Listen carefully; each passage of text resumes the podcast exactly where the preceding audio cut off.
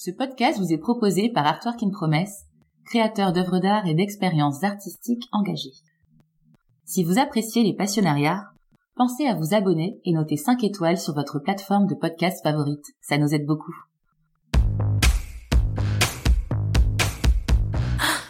Bonjour, je suis Adeline Kubert et c'est moi qui présente les Passionnariats, le podcast qui donne la parole aux femmes inspirantes et engagées du monde des arts. Avant, quand je pensais violon, je pensais Monteverdi, Lully, les quatre saisons de Vivaldi, tout particulièrement l'été, mais aussi Mozart et la flûte enchantée. Je pensais à mon grand-père violoniste amateur et à mon cousin Alexandre qui, lui, le vénard, a eu le droit à des leçons. Bref, avant, quand je pensais violon, je pensais homme. La seule femme qui m'évoquait l'instrument était Kiki de Montparnasse, grâce à cette photographie très sensuelle prise par Man après avoir apposé sur son dos deux ouïes pour faire de son corps un violon. Et puis, j'ai rencontré la violoniste Marina Chiche, une artiste passionnée, passionnante, solaire. Elle vient de Marseille et a étudié au Conservatoire national de musique de Paris, mais aussi à Vienne et à Munich. Lauréate de plusieurs prix dès l'âge de 22 ans, elle est présentée au grand public avec sa nomination en victoire de la musique classique dans la catégorie Révélation instrumentale française en 2004 et 2005. Avec neuf enregistrements à son actif, elle est invitée dans divers festivals français et étrangers et donne des concerts en Europe, au Japon, en Chine, en Colombie, en soliste avec orchestre, en récital, ainsi qu'en musique de chambre. Elle m'inspire tellement avec son engagement pour la place de la femme dans la musique et m'a fait découvrir tant de musiciennes oubliées que je voulais absolument partager cela avec vous au micro rouge des passionnariats. Bonjour Marina. Bonjour Adeline. Marina, comment on s'identifie quand on peut être violoniste professionnel quand il n'y a que des hommes autour de soi qui représentent l'autorité musicale? Alors c'est une très bonne question et c'est une question que je me suis posée relativement tard. En fait, je me la suis vraiment posée euh, récemment, l'année dernière. Euh, ça a commencé par une, euh, une interview où un, journaliste m'a fait remarquer qu'il trouvait ça spécial d'interviewer une femme soliste, violoniste. Déjà, ça c'est quelque chose qui m'a qui m'a interpellée parce que j'avais pris entre, entre temps pour acquis que il y a des femmes professionnelles violonistes, il y a des solistes entre temps. Mais ça m'a mis la puce à l'oreille. Et puis l'été dernier, donc euh, j'ai été engagée par France Musique pour faire une série d'émissions autour de la violoniste euh, Ginette Neveu, mm. donc euh, grande violoniste française qui a une destinée fulgurante et tragique puisqu'elle est morte à 30 ans, elle est, elle est née en 1919. Et en fait, au moment du, du choix de, du, de, la thématique de l'émission, justement est, est, est apparue cette question du, du support d'identification. En fait, pour pour euh, pour la, la, faire simple et en fait très réelle, euh, ce qui s'est passé, c'est qu'il y avait la Coupe du Monde de foot féminin. Adeline se dit qu'est-ce qui se passe? Moi, j'ai invité une violoniste, ça y est, elle me parle de foot. On vrille, oui, on vrille, parce que donc je suis de Marseille et c'est vrai que j'ai grandi euh, avec cette culture foot hein, que, tout le monde a au collège, au lycée, et puis moi j'adorais le foot. Bon. Euh, personne n'est parfait et il y avait donc cette coupe du monde au féminin et j'avais des, euh, des discussions avec des amis qui n'étaient pas ni musiciennes ni euh, footballeuses et on se disait mais c'est quand même dingue cette idée que ça nous est jamais venu à l'esprit d'être footballeuse par exemple. Mm. Donc moi j'adorais le foot, je me suis jamais dit quand je serai grande je serai footballeuse quoi. Euh, j'adorais Zidane mais donc je me disais pas enfin je me disais je voudrais être Zidane euh, dans un de manière conceptuelle mais je ne voulais pas être Zidane quoi. Bon. Et je me suis dit mais c'est étrange parce que moi je viens pas d'une famille de musiciens. Ouais. Euh, j'ai une famille de mélomanes, mais euh, personne n'était professionnel de la musique, loin de là. Et pourtant, toute gamine, je me suis visualisée euh, avec ma robe devant l'orchestre en soliste, quoi. Et en y réfléchissant, est venue cette image donc de Ginette Neveu, cette grande violoniste qui a... Mais je me suis rendu compte en faisant l'émission que ça avait été la seule, c'était mon seul support d'identification. Et là a commencé pour moi une enquête un petit peu, donc euh, évidemment une enquête sur la vie de Ginette Neveu qui a été euh, fascinante et puis qui m'a amené sur des, traces euh, personnelles, etc. Mais un aspect que je me suis littéralement pris en pleine figure, c'est cette thématique des femmes et du violon et notamment l'écriture de l'histoire, c'est-à-dire que l'écriture de l'histoire des grands violonistes, eh ben elle s'est faite au masculin. Et d'ailleurs on dit On dit des grands violonistes, on dit pas des grands deux violonistes, et, et, c'est souvent des hommes qui ont fait ces, ces livres, et donc je, sans leur prêter de mauvaises intentions, euh, je me suis rendu compte qu'il y avait des, des, des, quantités de femmes extraordinaires avec des parcours de vie euh, euh, sources d'inspiration absolue, des histoires que j'aurais voulu qu'on me raconte hmm. petite et que qui n'étaient pas racontées.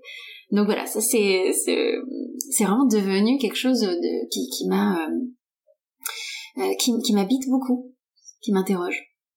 Avant qu'on évoque un, peu plus ensemble ces femmes, euh, donc tu, tu veux dire que quand tu as commencé le, le violon, c'était à l'âge de 3 ans? Oui, absolument. Et que tu as euh, déroulé euh, petit à petit ce parcours euh, d'artiste avant peut-être Anna Shamachenko. Il n'y avait pas eu encore de femmes qui t'ont accompagné dans ce parcours artistique. Il n'y avait pas eu de figure, mais malgré ça, toi, tu t'imaginais déjà avec cette robe soliste, sans avoir eu une référence. Euh, alors pour, pour, rendre les choses un tout petit peu plus exactes quand même, euh, il y avait déjà euh, des femmes solistes très reconnues, parce qu'en fait, euh, donc j'ai un peu étudié la question en, me posant cette question de l'écriture de l'histoire, et c'est vrai qu'il y a une cassure après la deuxième guerre mondiale. D'accord. au moment, même un, petit peu plus tard d'ailleurs que 45, plutôt dans les années 60-70, même plutôt 70-80, quand le, le, disque, en fait, vraiment toute l'industrie du disque s'installe, d'un coup, les femmes prennent une nouvelle place. Alors c'est pas forcément euh, c'est pas forcément une place euh, sans condition puisque là je pense vraiment à une par exemple une grande violoniste allemande qui s'appelle Anne-Sophie Mutter euh, qui a été lancée comme enfant prodige par son mentor qui était donc Herbert von Karajan, le grand chef d'orchestre allemand qui a été à, l'origine même du, du, compact disque hein. je veux dire c'est quelqu'un qui avait un impact sur ce qui est devenu l'industrie du disque et l'industrie de la musique énorme donc qui dirigeait l'orchestre philharmonique de Berlin c'est vraiment quelqu'un qui a façonné presque de ses mains euh, l'industrie de la musique classique et du disque classique en tout cas. Et donc il a, tel un pygmalion, euh, formé euh, cette, euh, cette jeune violoniste qui est devenue un peu une icône. Et donc elle est devenue aussi une image de la violoniste avec une robe bustier, une image très érotisée d'ailleurs. D'accord. Et donc la, la, femme est devenue un, un objet quand même, il faut, il faut le dire. Alors c'est, évidemment c'est une interprétation, ce n'est pas que ça. Euh, euh, avait un talent exceptionnel et voilà. Mais, mais cet imaginaire-là est, est vraiment s'est cristallisé, je pense, à ce moment. Et donc, la femme, d'un coup, non seulement n'était plus invisibilisée, mais était très très visible sur les couvertures de disques. Et donc, il y a même une évolution de l'image de la femme qui est absolument dingue. Et d'ailleurs, moi, j'attends cette étude presque sociologique qui euh, mettrait, euh, qui, voilà, qui euh, créerait des typologies de la représentation de la femme, notamment avec le violon, avec ces, ces enjeux d'industrie. Mais donc il y avait des femmes euh, solistes actives mm. et extrêmement euh, avec beaucoup de succès. Donc euh, c'était déjà une autre époque de ce point de vue-là. mais d'un point de vue imaginaire de grands violonistes historiques, ouais. et aussi au-delà de cet imaginaire, parce que moi petite fille. je, je voyais la robe, mais je voyais pas une robe bustier érotisée, quoi. Je me voyais pas en pin-up je me voyais pas en pin-up avec mon violon. Je me voyais avec quelque chose. Euh, il y, a une forme de, noblesse comme ça. Et le violon est un instrument qui, qui, qui, a, différents imaginaires, mais il y avait quelque chose comme ça de euh, d'une beauté, mais pas du tout dans. Voilà, il y a différents types de beauté, bien sûr. Donc euh, la connotation était autre. D'une grande élégance. Voilà, d'une élégance, d'une, d'une comme ça, euh, l'idée que. Alors ça, c'est aussi un autre imaginaire. Hein, dans l'art, euh, il y a cette idée presque de religion de l'art. Donc comme ça, qu'on est euh, d'ailleurs, euh, cette violoniste Ginette Neveu, euh, elle a des, robes comme ça un peu, et on, l'a qualifiée de vestale, comme ça. Donc il y a, plutôt cet imaginaire comme ça d'être au service de quelque chose qui, une forme de transcendance, quelque chose qui nous dépasse. Et, et donc bah, d'ailleurs le l'habit, la robe vient nous permettre de passer à de nous métamorphoser, de nous de nous hisser quelque part au-delà de nous-mêmes, un peu comme un euh, les masques antiques comme ça on, c'est quelque chose qui à la fois donc là là aussi hein, ce serait peut-être une longue discussion euh, euh, mais qui du coup vient toucher la condition féminine parce que la la robe de, de, de concert pour moi par exemple elle n'est pas anecdotique. Alors évidemment il y a toute cette chose très érotisée comme disait un peu sexuelle qui vient se mettre dessus qui est des fois est lourde à porter ou qui des fois euh, est très excitante à porter. Il faut qu'on assume plus ou moins selon les contextes. Mais je, moi, j'ai toujours ressenti, en tout cas, euh, peut-être encore plus quand j'étais plus jeune, ce moment de euh, transformation. C'est-à-dire, j'ai, j'ai passé d'une marina vie quotidienne à d'un coup une quelqu'un qui est au service quelque chose qui le dépasse. C'est très intéressant pour moi que tu dises ça euh, maintenant parce que alors je n'ai pas eu encore euh, l'occasion de venir te voir jouer, mais je t'ai quand même vu, notamment en vidéo. Et euh, moi j'ai été très touchée par ton interprétation avec Aurélien Pontier en 2018. J'ai adoré. Ah, J'étais trouvée fougueuse et à la fois grave, avec une grande intensité dans ton regard, avec un jeu avec le public. Et sur cette vidéo, tu es en costume noir. Oui, c'est vrai. Donc c'est euh, hyper fort pour moi que tu parles euh, là de la robe, du sens de cette robe. Et en fait, euh, tu m'as complètement ébloui et tu étais en, costume noir bah, mm. à la Saint-Laurent. Oui, c'était ça l'idée. c'était une vrai. oui, que j'avais, on m'avait prêté pour l'occasion. J'ai l'œil. Oui. Ouais. Oui, il y a, y, a, y a plein de choses en fait qui se jouent. Et c'est très étonnant parce que euh, tout dépend la, la, culture euh, presque familiale euh, dans laquelle on, vient. Et, et c'est vrai que ce rapport euh, à la mode, ce rapport à l'image euh, peut être problématique, notamment quand on est musicien parce que il y a une partie un peu puriste qui a envie de dire moi je fais pas de l'image, moi mm. je fais du son, je fais de la musique. Moi toute l'expression, le c'est par la sonorité que ça va passer. Et j'en reste quand même convaincue, c'est-à-dire que si ça ne passe pas par le son, tout le reste est hors sujet. Pour autant, euh, il y a une dimension de spectacle, donc spectacle, de, de spectateur, de regarder, de voir. Euh, il y a une dimension visuelle qui est, qui est, qui est forte et qui est présente et qu'on ne peut pas nier. Et pourquoi la nier d'ailleurs? Alors, euh, là aussi, la problématique, elle est aussi très très large. Elle est euh, quelle est la place de la musique classique dans notre société? Bien sûr. Euh, Est-ce qu'on, il y a plein de connotations? Donc le classique, euh, certains disent c'est ringard, c'est inactuel. Mm. Moi je dis non, c'est pas inactuel. Je dis c'est intemporel. Ce n'est pas du tout la même chose. Euh, on, parlait de, de, de, pour parler de mode, on peut parler de, de, grandes marques de luxe, par exemple de Chanel ou autre. Il y a cette dimension d'intemporel qui fait que euh, on peut s'inscrire dans une histoire profondément et avoir quelque chose à dire dans le monde actuel. Euh, je, je, pense que la musique classique porte des choses qui, qui ne, ne peuvent pas se périmer, puisque ça parle profondément de conditions humaines, de filiation, justement d'histoire. Donc, euh, à titre personnel, je ne me fais pas de soucis pour la musique classique. Pour autant, voilà, il y a cette, toujours cet enjeu de, de positionner plutôt d'un point de vue marketing, oui. en fait, la musique classique. Et donc, qui dit marketing dit packaging, dit visuel. Et c'est vrai qu'on est, euh, bah oui, on est manifestement dans l'ère d'Instagram, on est dans l'ère de euh, la, justement la place de la musique classique dans la société se mesure un peu à sa présence médiatique à la télé par exemple. Et les émissions de, de, de musique classique à la télé sont très compliquées. Euh, souvent euh, le, classique oui bah c'est à dire ou alors euh, le, le, les, les producteurs pour bien faire essayent d'adopter des codes de la pop sur la musique classique, ce qui ne marche pas parce que on a, on a tout faux, c'est-à-dire que euh, c'est un lead procus, c'est-à-dire on, on coupe les, les, les, bouts des pieds qui dépassent, on tire un peu les, les, les bras du c'est cette, euh, cet épisode de la mythologie grecque non où, le, le Procus accueille dans son auberge des voyageurs et puis il essaye de les faire rentrer dans son lit. Donc si les pieds dépassent, il rabote les pieds. Euh, s'ils sont trop petits, il les, les écartèle. Enfin, c'est une torture. Donc euh, je pense que c'est ce qu'on essaye de faire à la musique classique on essaye de la faire rentrer dans des formats courts, on met bien de lumière, ça bouge dans tous les sens, les artistes essayent de s'habiller d'une manière euh, dans laquelle ils ne s'identifient pas forcément. Euh, après, donc il y a ça d'un côté. Et de l'autre côté, euh, il y a effectivement des codes qui pèsent un peu, c'est-à-dire qu'on n'a pas forcément envie de mettre une robe choucroute euh, parce qu'on fait de la musique classique. On peut des fois avoir envie de mettre un costard euh, Yves Saint Laurent ou même H&M ou rien du tout quoi. Je veux dire ou juste de mettre ce dont on a envie, de, des fois dans un festival d'été, bah, de mettre un jean et puis enfin d'être une personne de son temps et, et, jeune ou moins jeune. Enfin voilà, quelque part, des fois on a envie de se dire ça ne devrait pas être le sujet.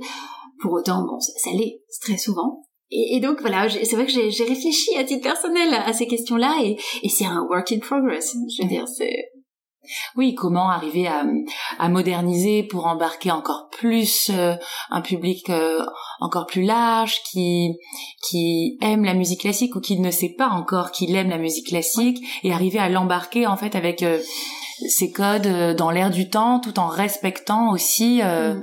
Ce qu'est la musique classique. Oui, c'est ça. Je pense qu'il faut retirer tout ce qui peut faire obstacle donc il y a des, ces barrières symboliques dont on parle, euh, sans parler de sociologie encore, de Bourdieu qui dit que voilà mm. le, le toute cette connotation de, de, de, d'habitus bourgeois à, la musique classique. Non, moi je dis non, la musique classique n'appartient pas à la bourgeoisie. Alors certes, euh, à une époque, la bourgeoisie a, a, adopté la musique classique, mais la musique classique, ne, si on d'ailleurs si on regarde euh, la vie de certains compositeurs, la vie de certains interprètes, c'est, tout sauf bourgeois. Donc ouais, il y a un vrai malentendu là-dessus. Euh, donc il faut en finir définitivement avec euh, cette idée-là enlever les obstacles. Pour autant, encore une fois, moi j'ai envie de faire confiance à l'art, j'ai envie de faire confiance à la musique classique. J'ai des situations où je me suis retrouvée euh, à jouer en prison, ce que j'ai absolument adoré faire, ou dans des hôpitaux. Et là, on y va euh, donc in situ. On n'est pas dans, on n'a pas sa robe choucroute, vraiment pas. Euh, on est euh, en civil. Ouais. Et on échange quelques mots, on partage. Il y a besoin de rien. Mm. Il y a besoin de rien. Donc euh, moi je pense plutôt que euh, cette idée que la musique classique doit faire des efforts, c'est c'est un malentendu marketing. C'est-à-dire si on essaye de vendre la musique classique pour ce qu'elle n'est pas, alors oui, il faut tirer dans tous les sens, il faut euh, s'habiller comme Beyoncé et jouer des pièces qui font moins d'une minute, ce qui n'existe presque pas dans le mmh. répertoire.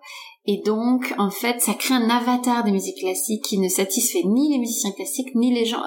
Il y, a, une, arnaque, en fait. Parce que du coup, les gens se disent, ah, c'est sympa ce truc. Ils vont dans un vrai concert de musique classique, et là, ils disent, mais qu'est-ce qui se passe? Qu'est-ce qui se passe? Tout ce qu'on m'avait promis. Voilà, exactement. Donc, euh, moi, je pense que, non, c'est, évidemment, il y a, là encore, c'est des, des, thèmes et des débats beaucoup plus larges. Euh, mais c'est une question d'éducation. Une question d'accès à l'art, mais pas d'accès au, au marketing, c'est pas d'accès euh, à l'industrie culturelle, c'est d'accès à, à l'expérience esthétique, c'est l'accès à, à, la contemplation, c'est l'éducation qui fait que on s'émancipe en tant que pas consommateur d'art, mais en tant que euh, citoyen, personne qui est touché par un message artistique. Véritable sensible. C'est pas du tout le même paradigme, c'est pas du tout la même équation. Euh, après, encore une fois, je suis pas non plus naïve et hors du temps et hors de mon monde et euh, je, je vis pas dans un monde de, de bisounours. Euh, il faut gagner sa vie, euh, il y, a, y, a, des choses qui ont de la valeur, il y a donc un marché et c'est important. Je veux dire, euh, là aussi il y aurait beaucoup à dire là-dessus, mais pour autant il faut pas se tromper, je pense, de, de, de contexte, d'enjeu. Ok, c'est super intéressant Marina, parce que tu vois quand tu parles de d'accès à à l'art, à la perception, à la sensibilité. Est-ce que euh, justement mon cœur est en violon est un cadre de réceptivité? Est-ce que ce podcast euh, que tu as réalisé pour France Culture, euh, France Musique, France Musique, ouais. Est un cadre de réceptivité et une médiation justement pour les, les, curieux, les amoureux ou Absolument. C'est vrai que alors moi je suis, euh, je, je, me définis comme une fille de la radio pour justement, je ne suis pas une fille de la télé, fille de la radio. J'ai toujours écouté la radio et j'ai énormément reçu par la radio. Je pense que en fait l'enjeu, tout ce dont on parle, c'est une question de transmission.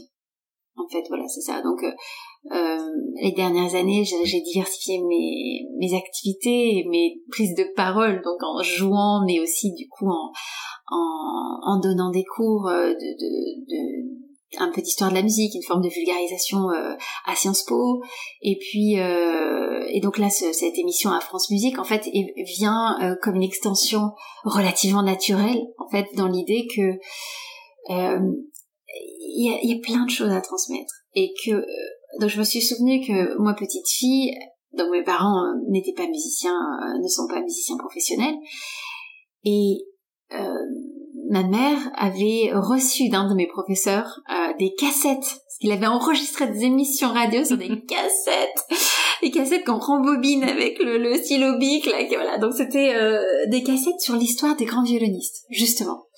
Et donc moi j'ai découvert tout un imaginaire du violon par la radio donc par ces cassettes d'émissions de radio.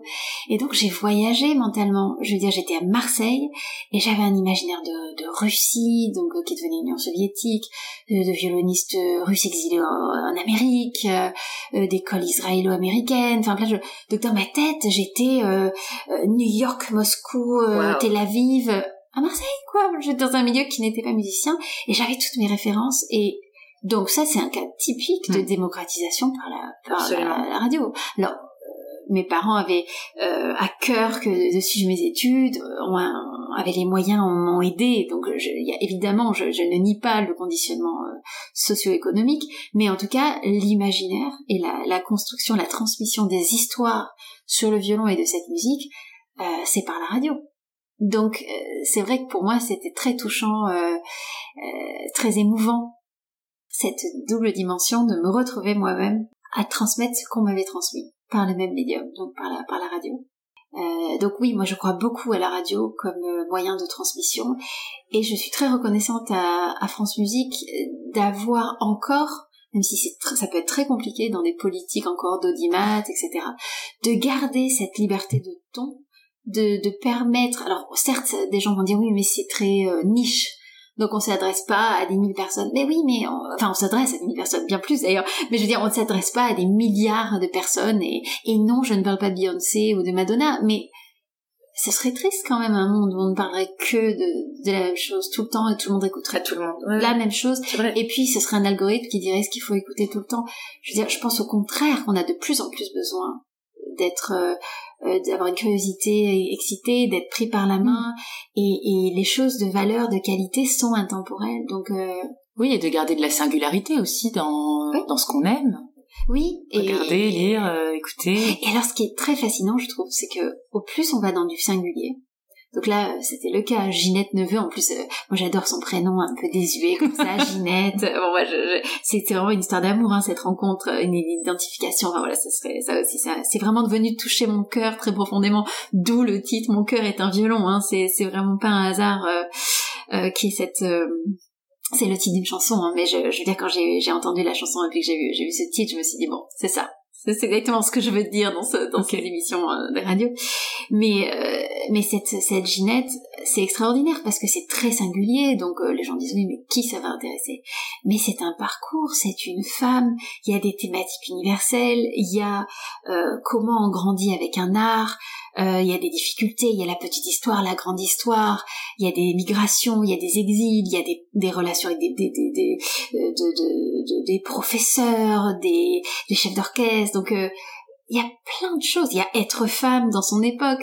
Donc moi j'ai, moi j'ai confiance que qu'au contraire, euh, certes, ça part d'un point très très précis, très pointu, mais en fait, la, la, la propagation de l'onde, la radiation, elle est nucléaire.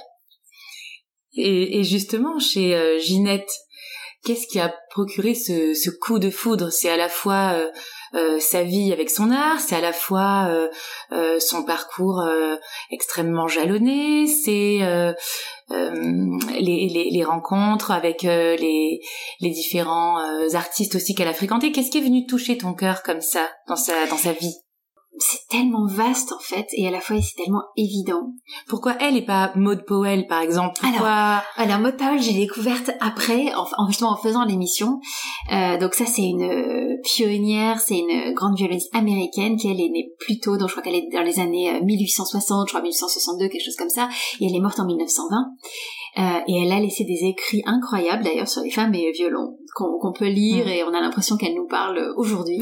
Je l'ai appelée reine de l'empowerment du violon de l'époque. Ah bah ça me va très bien, je pense que pile poil. Et, euh, et elle a laissé aussi des très beaux enregistrements, donc c'est absolument incroyable ce que cette femme euh, a a été visionnaire en fait aussi euh, et bon et, et, encore une fois très peu présente dans l'imaginaire collectif donc ça c'était c'était incroyable euh, Ginette c'est vrai que Déjà, moi je l'ai écouté quand j'avais euh, quand j'étais ado, donc entre 12 et 15 ans, j'ai énormément écouté euh, Ginette Neveu. Je jouais notamment le final du concerto de Brahms, qui était une de ses grandes grandes œuvres, un cheval de bataille comme on dit, et euh, et elle, elle, a un son d'une intensité comme ça, c'est du c'est du feu quoi, c'est du feu pur, et il y a un côté sans compromis, euh, d'une puissance hallucinante. Et, et c'est vrai que moi ça me touchait énormément parce que c'était pour moi c'était comme ça que, que elle, elle minote pas une seconde, on va dire, dans sa manière de jouer pour, prendre une, une, une, comment dire, une terminologie un peu genrée justement. Et euh, elle, est, elle est vraiment comme ça. Euh, il y a une entièreté dans la manière dont elle se livre et dans le tempérament comme ça qu'elle qu'elle qu'elle déploie qui qui moi m'a complètement mise en résonance. Donc ça c'est la première chose.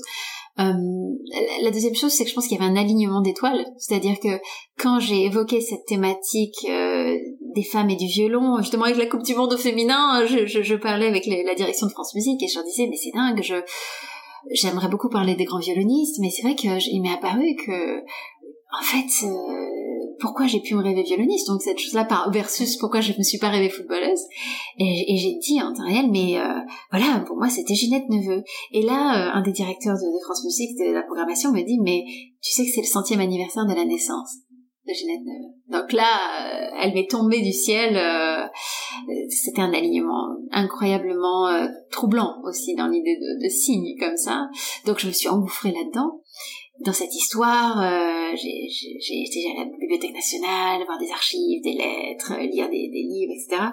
Et réécouter tous ces enregistrements. Et, et en fait, au plus j'ai enquêté, troisième chose, je n'ai que euh, rencontré justement des synchronicités, des, des, correspondances. Elle avait enregistré des œuvres qui étaient exactement les œuvres avec lesquelles moi j'ai vraiment fait mes débuts. Euh, enfin, c'était vraiment très très étonnant. Il y avait des jalons comme ça. Euh, et, des histoires aussi euh, de comment elle euh, elle était perfectionniste quand elle travaillait quand elle était toute jeune et sa mère euh, devenait un peu folle parce qu'elle et son prof aussi elle voulait refaire, refaire jusqu'à jusqu'à ce que ce soit parfait. Son prof devenait, enfin sa prof devenait folle. Elle essayait de, de court-circuiter la chose en lui donnant des choses à apprendre très très vite pour qu'elle ait pas le temps de, de, déployer son perfectionnisme.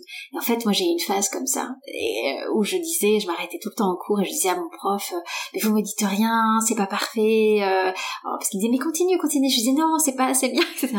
Et quand ma mère a écouté cette émission là, elle, m'a écrit, elle m'a dit mais écoute, j'étais un peu, j'étais un peu troublée parce que j'avais un peu l'impression qu'en fait tu parlais de toi.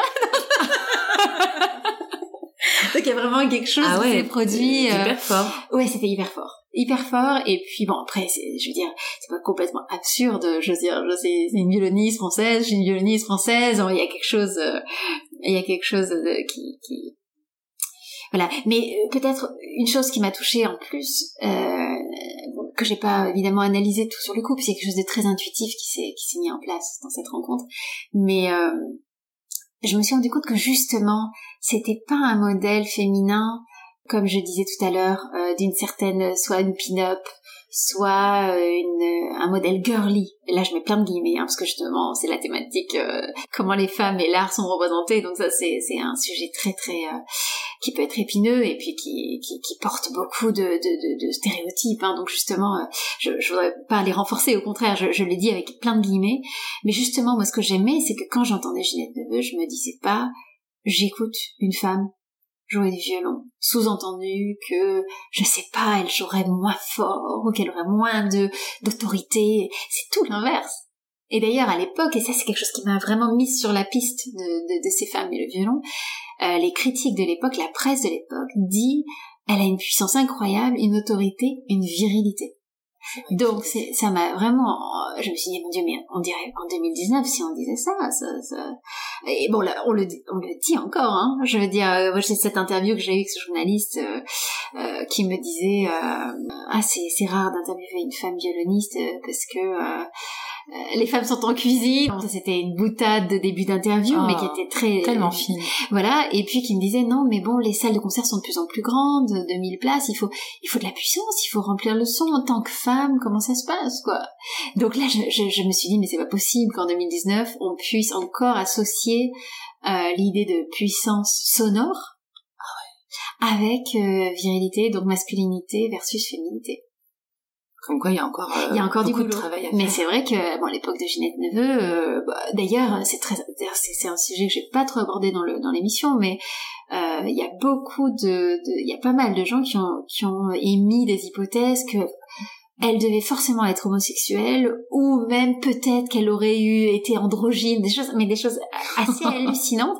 Alors moi j'étais totalement ouverte à toutes ces idées, Oui. mais amenez-moi un peu de, de matière, un peu de un peu de concret, un peu de Ouais. preuve, parce que je veux dire c'est- quand même euh, c'est quand même hallucinant et du coup j'en parlais avec des, des, des amis et on se disait que finalement voilà c'était juste une, une expression d'une telle puissance, ça ne pouvait que euh, être de la testostérone quoi. Mon Dieu. Moi, tu m'as fait euh, tomber amoureuse de Yeli Darani. Ouais, j'adore Yeli Darani. Team Alors, Yeli Darani. Ouais. Alors, ouais, je, je- j'ai découvert grâce à toi. Ouais. J'ai découvert aussi, euh, c'est peut-être pour ça que c'est ma préférée, Ouais, vas-y dis-moi. son côté un peu sorcière. Ah j'adore, j'étais sûre que c'était ça qui allait te, qui résonner. En plus de la musique, parce Ouais. que euh, je trouve qu'il y a euh, quelque chose de presque ésotérique, de de, spirituel, de...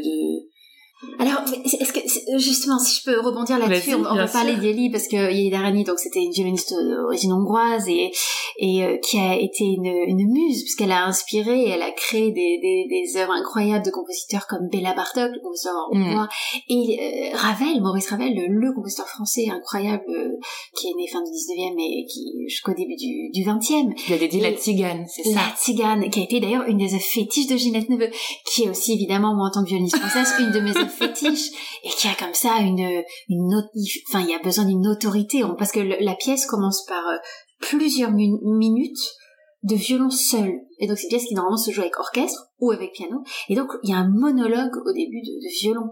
Y a vraiment une prise de parole euh, très, pour le coup très puissante, justement sur la corde de sol, qui est la corde grave. Et, vraiment il y a un, c'est on est dans de la déclamation. C'est un récitatif. Et donc évidemment il faut un engagement personnel. Je veux dire c'est, vraiment euh, donc euh, donc ça c'est une œuvre fétiche euh, pour je pense pour beaucoup de violonistes. Vous savez quand on est violoniste française bah obligatoire. Je l'ai, moi, je l'ai beaucoup joué euh, euh, en Asie euh, aussi, en Amérique du Sud. J'ai vraiment l'impression d'avoir mon, mon drapeau, euh, mon drapeau français. Mais il y a aussi donc ces, ces colorations euh, hongroises et tziganes justement que que qui ont inspiré euh, Yeli Darani, euh, donc à, à Ravel. Euh, pour revenir à, à Yeli, donc il y, a- cette histoire qu'elle aurait fait des séances de spiritisme euh, dans le, le Londres du début du XXe siècle, donc ça c'est assez incroyable ce que je, ce que je voudrais, euh, ce que je voulais dire par rapport à cette idée qu'il y aurait un peu un côté de ésotérique, c'est que oui, je pense qu'avec la musique, on est dans au-delà des mots. Il y a euh, cette euh, transmission d'une onde vibratoire, il y a de l'énergie, il y a quelque chose de cet ordre-là. Donc, sans tomber dans une terminologie ésotérique, de fait, il y a des imaginaires mis en en, en branle qui se qui résonnent et qui se déploient. Euh, et pour revenir tout à l'heure à cette idée du masculin versus du féminin, euh, moi je peux pas m'empêcher de, de citer euh, ce livre que j'adore tant qui s'appelle Femme qui court avec les loups, d'une psychanalyste jungienne qui s'appelle Clarissa Pinkola Estes et qui parle de l'archétype du féminin sauvage, de la femme sauvage. Ok. Absolument extraordinaire. Et ce qui est très beau, c'est que donc elle analyse des contes, des contes de fées, euh, des contes euh, immémoriaux, euh, Barbe Bleue, enfin ple- ple- plein de contes, le vilain petit canard. C'est vraiment magnifique. Et ça parle justement d'art, euh, d'archétype féminin, de créativité, de cette alternance mort-vie-mort ou vie-mort-vie. Enfin des choses vraiment euh, passionnantes. Donc je recommande très très vivement. Je écris ça tout de suite dans ma wishlist. Voilà. Et pourquoi je pourquoi je parle de de de de, de Pinkola Estes, c'est que donc c'est une psychanalyste jungienne. Et donc chez Jung, évidemment, il y a cette idée qu'on a tous du masculin et du féminin. Et donc je pense que l'idée que on se rend disponible, on est réceptif donc en tant qu'auditeur, mais en tant qu'interprète ou en tant que créateur, à recevoir, à laisser circuler et à, et à mettre en résonance son propre féminin et son propre masculin. Donc ces femmes un peu sorcières, un peu ésotériques, évidemment qu'elles sont très femmes, mais dans ce sens de féminité sauvage, qui va avoir du masculin et du féminin et qui va intégrer tout. Et c'est ça qui les rend puissantes, moi je pense. Je, je n'aime pas une féminité qui n'a pas le masculin. C'est cette, cette féminité-là que j'appelle euh, girly ou euh, érotisée d'une manière, on parle de ma- male gaze, le regard masculin. Bon, ça c'est encore, ce serait de longs débats, euh, il y a plein de connotations négatives. Euh, je pense que les choses sont pas euh, blanc et noir. Euh, Mm. Le regard masculin n'est pas que euh, horrible et n'est pas que euh, intrusif et dégradant, etc. Pas du tout. donc je pense qu'il y a, il y a rien de mal quand on est sur scène. Il y a une forme d'exhibition clairement, et donc on, on est on est soumis, mais on s'expose au regard, qu'il soit masculin ou féminin. Donc ça aussi, c'est peut-être plus complexe et plus beau potentiellement par cette complexité-là euh, que uniquement euh, quelque chose qui euh, qui serait voilà pervers, réducteur. Mais justement, moi j'aime encore dépasser cette chose-là et, et c'est là où je trouve que Jung c'est c'est magnifique évidemment pour l'art et c'est là où je pense que Yelida Rani te plaît peut te plaire justement dans cette idée du d'une femme qui qui va au-delà pas du sensible, mais au-delà du, du, terrestre, mais voilà, qui, qui, qui, est connecté, quoi. C'est même connecté, Yeli Darani. Ok, je suis convaincue. non, et puis aussi c'est une liberté, c'est-à-dire que ces femmes avaient l'air incroyablement libres. Moi, c'est ça que j'aime dans l'histoire de, de, ces grandes femmes et que j'ai terriblement envie de rendre visible et de refaire découvrir, et donc, euh, dont j'ai envie de, de, de, diffuser la musique et de raconter les histoires, parce que euh, est dans une époque qui semble évidemment et qui est de facto beaucoup moins favorable aux femmes, donc elles n'ont pas le droit de vote, euh, enfin mm. elles ont pas le droit de divorcer, enfin toutes ces choses-là. Pas le droit d'aller aux beaux-arts non plus. Il y a plein, de choses et à la fois on trouve des femmes mais tellement libres et on se dit mon Dieu mais est-ce qu'elles seraient pas encore plus libres et même beaucoup plus libres que nous des fois où on prend certaines choses mm. pour acquis et puis en fait euh, on s'enferme dans des conditionnements qu'on n'a pas conscientisés. Euh, et donc j'aime énormément euh, visiter ces histoires-là. Et ouais. cette forme de liberté-là. Euh, ah alors que oui, de nos jours, on est peut-être davantage enfermé dans d'autres mm. carcans mm. qu'avant. Ouais. Effectivement, c'est intéressant. tu parlais de la notion d'interprète ouais. il y a très peu de temps là. moi, j'ai beaucoup beaucoup apprécié euh, ta newsletter et ton écrit sur euh, qu'est-ce qu'être interprète. Oui.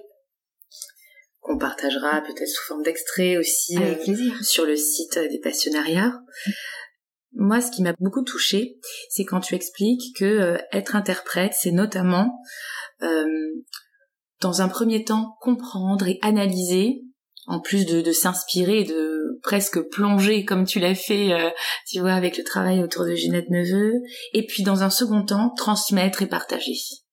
Est-ce que tu peux nous en dire davantage sur euh, sur euh, sur ça et sur pour toi, c'est quoi être interprète?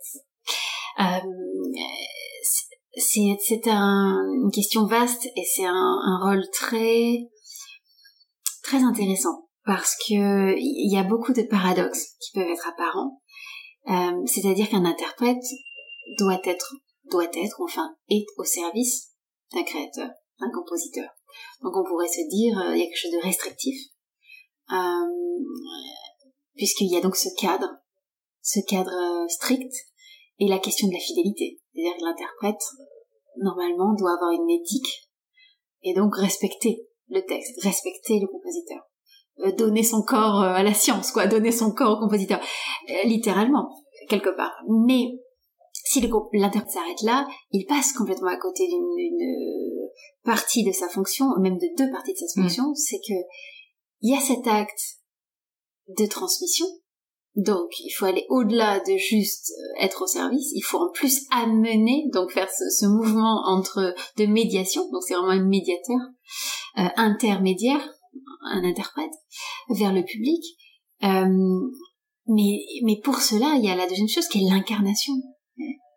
Et, et c'est là où ça devient compliqué, c'est-à-dire que, enfin, ça devient compliqué, ça devient fascinant et créatif. À, nouveau, il y a une, il y a un geste de recréation. De recréation. Et en fait, si ce, ce moment n'a pas lieu, et eh ben en fait, on peut avoir toute la fidélité qu'on peut avoir, qu'on peut vouloir au texte et être bien intentionné, on passe à côté de sa fonction.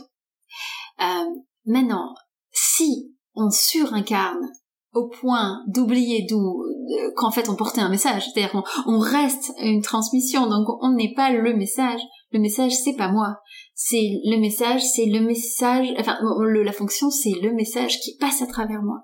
Donc je transmets le message à travers moi, donc il y a, y a quand même de moi dans cette transmission du message. Je laisse des particules, j'informe le message que j'apporte, mais ces dosages entre quelle part de moi je révèle en révélant le message que je transmets, il est, il est fascinant, il est vertigineux. Et comment on apprend à être un bon interprète ou une bonne interprète? Alors, ça c'est fascinant parce qu'en fait, pour être honnête, on en parle peu euh, dans des classes d'interprètes, comme on dit, des classes d'instruments. Souvent, donc euh, les priorités, ça va être la maîtrise de l'instrument, ça va être euh, justement cette fidélité du texte. Donc selon les, les tendances, on va avoir des, des cours d'analyse musicale. Donc les choses étant souvent, malheureusement, à mon goût, très dissociées. D'un côté, on apprend à maîtriser l'instrument, d'un autre côté, on va apprendre à lire la partition. Il y a des professeurs qui sont extraordinaires, qui évidemment intègrent tout ça puisqu'en fait c'est une et même chose. Euh, moi j'aime pas du tout cette dissociation technique d'un côté, musique de mm. l'autre. Évidemment, c'est il y a une inter euh, euh, pénétration des choses, il y a une, une, manière musicale de réaliser quelque chose techniquement, et une manière technique de réaliser une idée musicale. Comme en danse. Absolument, mm. absolument. Donc la dissociation, elle est sans doute artificielle, nécessaire parfois, mais il faut pas en rester là. Mais c'est rare qu'on prenne le recul sur justement cette fonction d'interprète. Euh, donc dans ma formation, j'ai eu, eu de, la, chance de faire des, ce qu'on appelle des classes d'esthétique et d'analyse, et donc de la musicologie, donc tout ce qui est euh, plus théorique autour de la musique. Et il y a des théoriciens, il y a des gens qui ont réfléchi aussi bien sur euh, qu'est-ce que c'est que composer, qu'est-ce que les compositeurs souvent se réfléchissent plus sur, ben, il y a un méta-discours. Sur les interprètes, c'est un peu plus rare en fait parce qu'il y, y a, beaucoup de mythes. Il y a euh, le génie l'intuitif euh, euh, la personne juste passionnée qui est dévorée par son truc et qui qui, qui maîtrise son, son instrument. D'accord on se dit mais le compositeur il est où la partition voilà. Ou alors le le mythe d'un interprète très intellectuel qui du coup analyse rend les choses un peu du bac c'est des maths et tout ce qui est pas du tout le cas. Enfin c'est pas du tout seulement ça. Je veux dire bac il y a énormément d'affect il y a la rhétorique il y a plein d'autres grilles de lecture. Donc euh, toutes ces choses-là sont vraiment souvent à déconstruire. Quoi. Donc c'est vertigineux.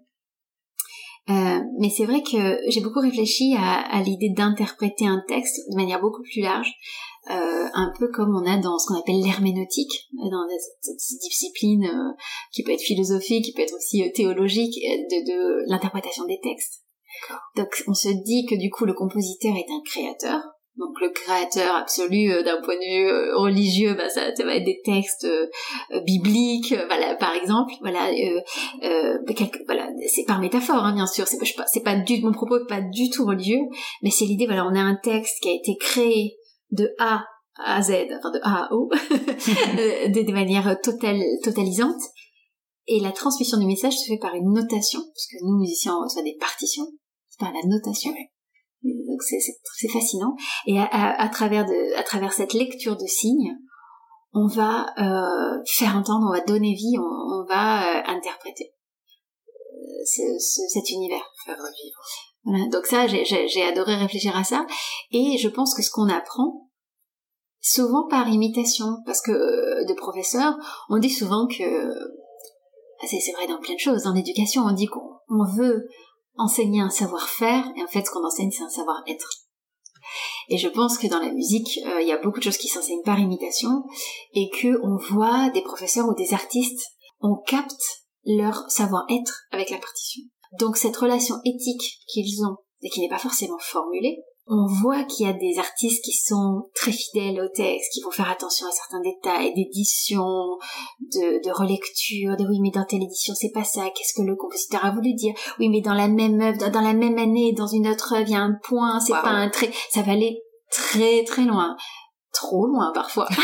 Beaucoup trop loin parce que des fois on se dit ah oui mais en fait c'était avec sa plume c'était un c'était un, une, tache d'encre. une tache d'encre. Et en fait toute la théorie s'effondre aussitôt. Donc il y a un côté spéculatif qui, peut être euh, très jouissif intellectuellement.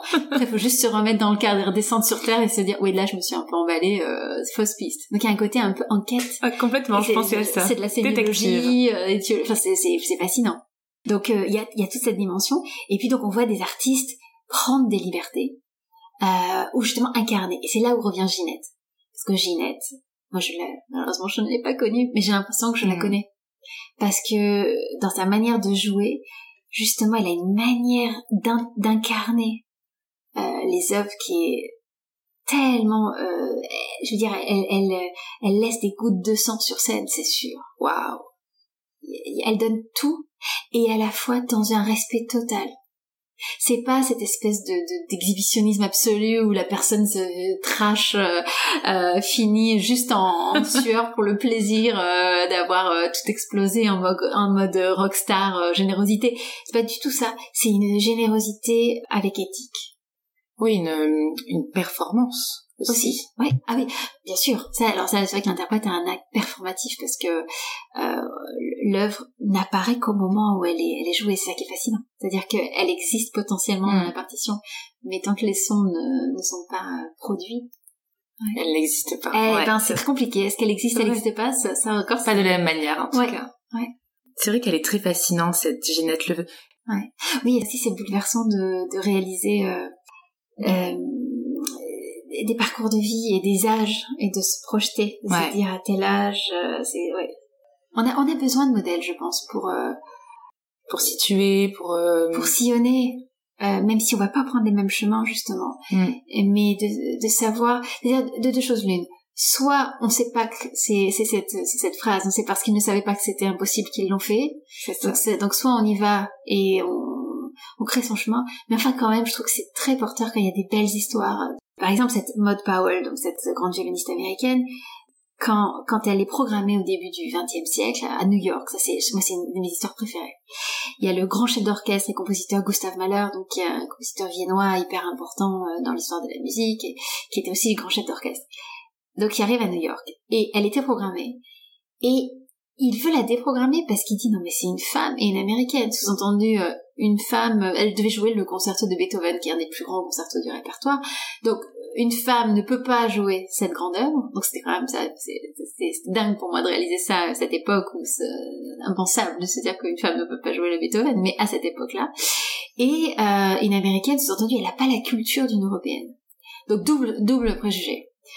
Euh, et donc il la déprogramme. elle avait un concert à Carnegie Hall, donc la salle, la salle célébrissime, et à Brooklyn. Et il la garde programmée à Brooklyn, mais sur concerto de Mendelssohn. Sous-entendu que Mendelssohn serait plus féminin, plus léger, plus voilà. Donc tous ces, tous ces clichés impossibles. Et elle a quand même, euh, son impresario voulait qu'elle annule, en disant non, c'est, c'est n'importe quoi, on annule. Elle a gardé le, elle a gardé ses nerfs. Elle a fait la répétition et Malheur a été impressionné. Et du coup, quelques jours après, il lui envoie un télégramme et il lui dit est-ce que vous accepteriez de, faire les concerts à Carnegie en plus des concerts programmés? Et il a reprogrammé sur Beethoven. Moi, je trouve ça génial cette histoire. Je trouve ça génial et je me dis, moi j'ai besoin qu'on me la raconte cette histoire. Et je pense que les petites filles et, et les petits garçons et tout le monde a besoin d'entendre ce genre d'histoire. Oui, pour être euh, inspirer et pour les inviter aussi à faire ce type d'action. Mais oui, mais la persévérance, euh, la, la, confiance, le, le cran, le quoi. Culot, hein. Mais ouais. Mm, mm. Qui était euh, la violoniste qui a intégré à l'unanimité le conservatoire de Paris avec le jury de Meyerbeer, Lévy et Rossini Oui, alors Camilla Urso. Euh, donc ça c'est une petite nantaise en 1850 et quelques. Donc ça aussi c'était une histoire incroyable. Quoi petite violoniste, à l'époque, dans le, le, règlement du conservatoire, euh, ce n'est pas pour les filles. C'est impensable.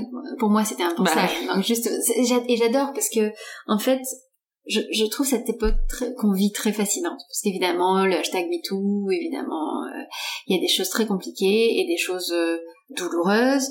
Euh, on dit, euh, on entend des voix s'élever et dire, euh, aussi des voix masculines, des hommes qui disent on n'en peut plus, on sait plus comment s'exprimer, euh, etc. Tout est ramené à ça. Bon, on a peur.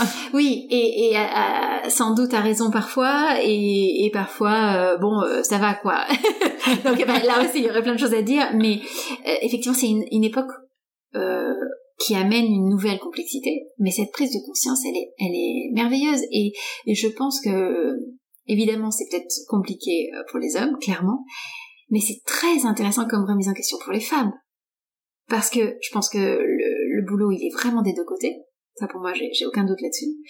Et je me rends compte que euh, cette liberté dont je parlais, en me disant que je, pensais être née dans une société et moi-même dans une éducation plus libre que Yeli Darani au début du, du 20e, fin, fin 19e, et en fait, je me rends compte que je suis la première à porter des croyances, des limitations euh, liées à mon genre.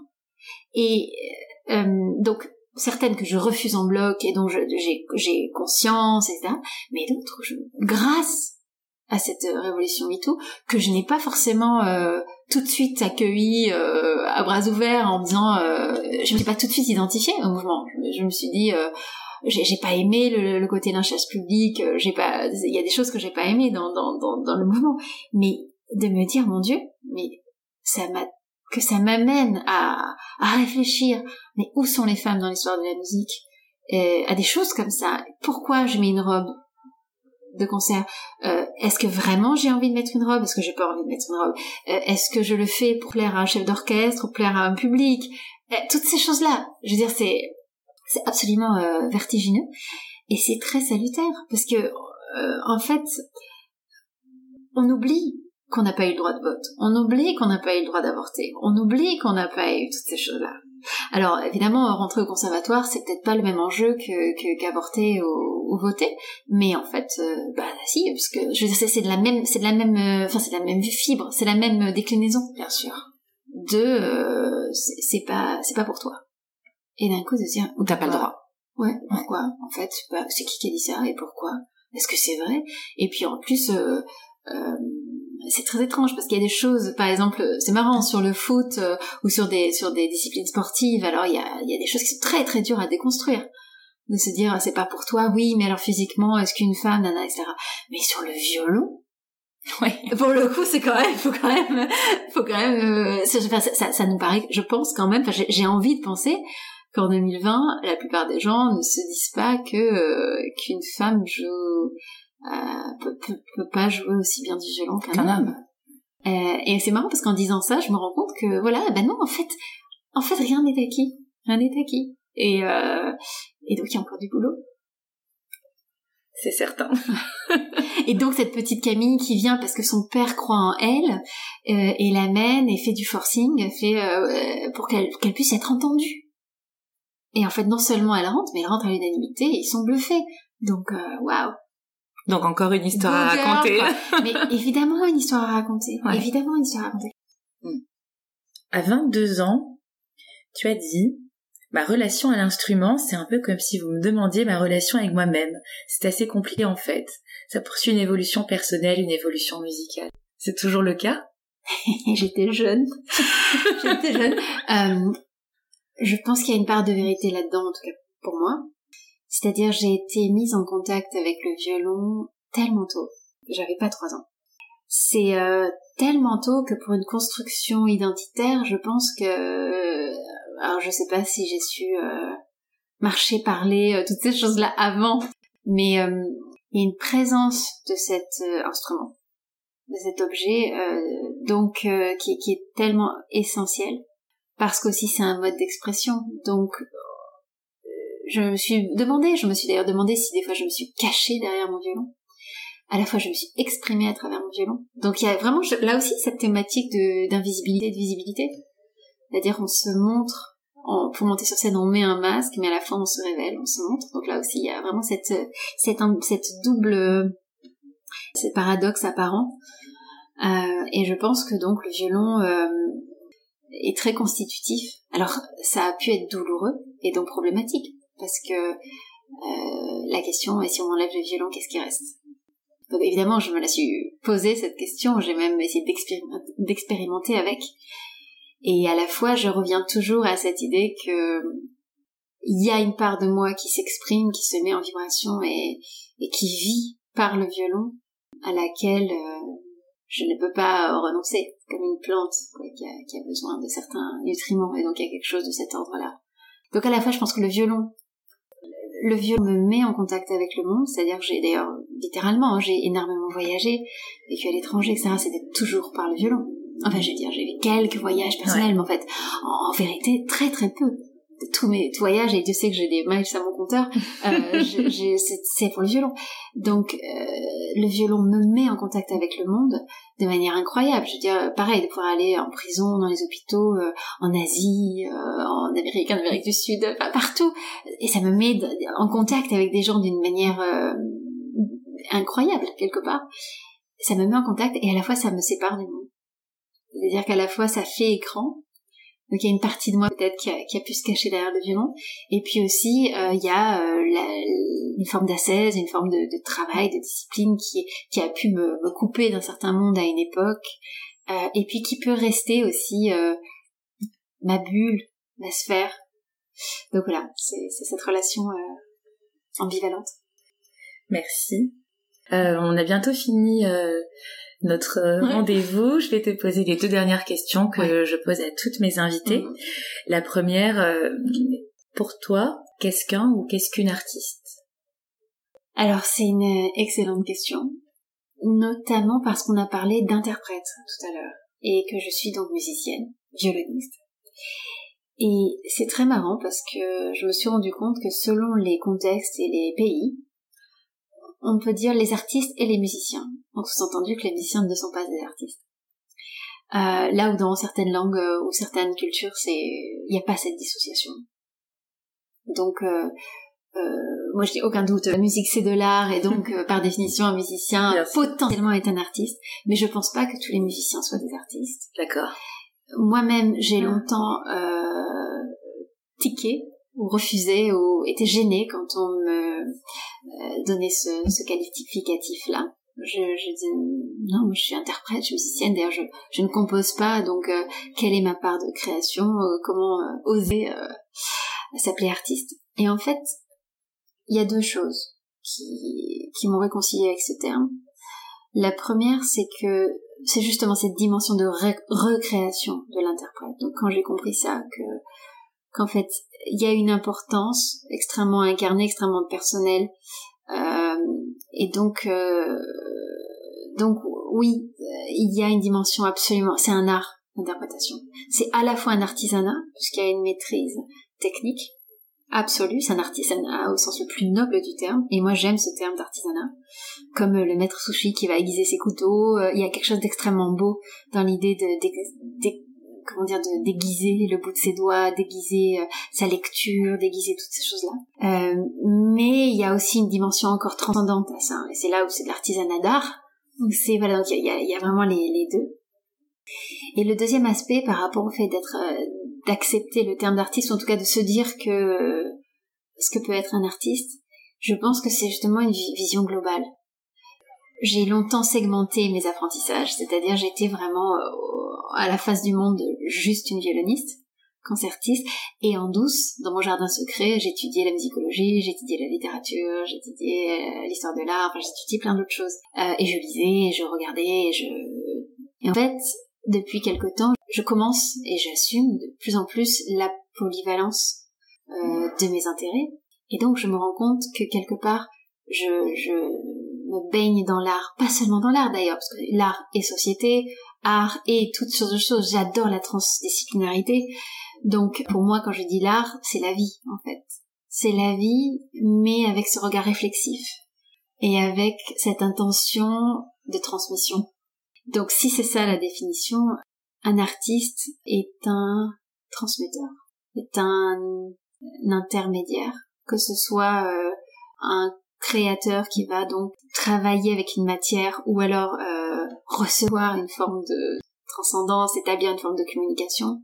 Et donc il y a une médiation vers le monde, mais l'interprète aussi est dans une forme de, transmission. Donc en fait, je pense qu'on peut être, euh, d'ailleurs on le dit, hein, cette expression être artiste de sa vie aussi, artiste de sa vie. Donc on peut être artiste de sa vie ou alors vivre de l'art. Donc euh, est-ce que c'est déjà pas suffisant pour être artiste?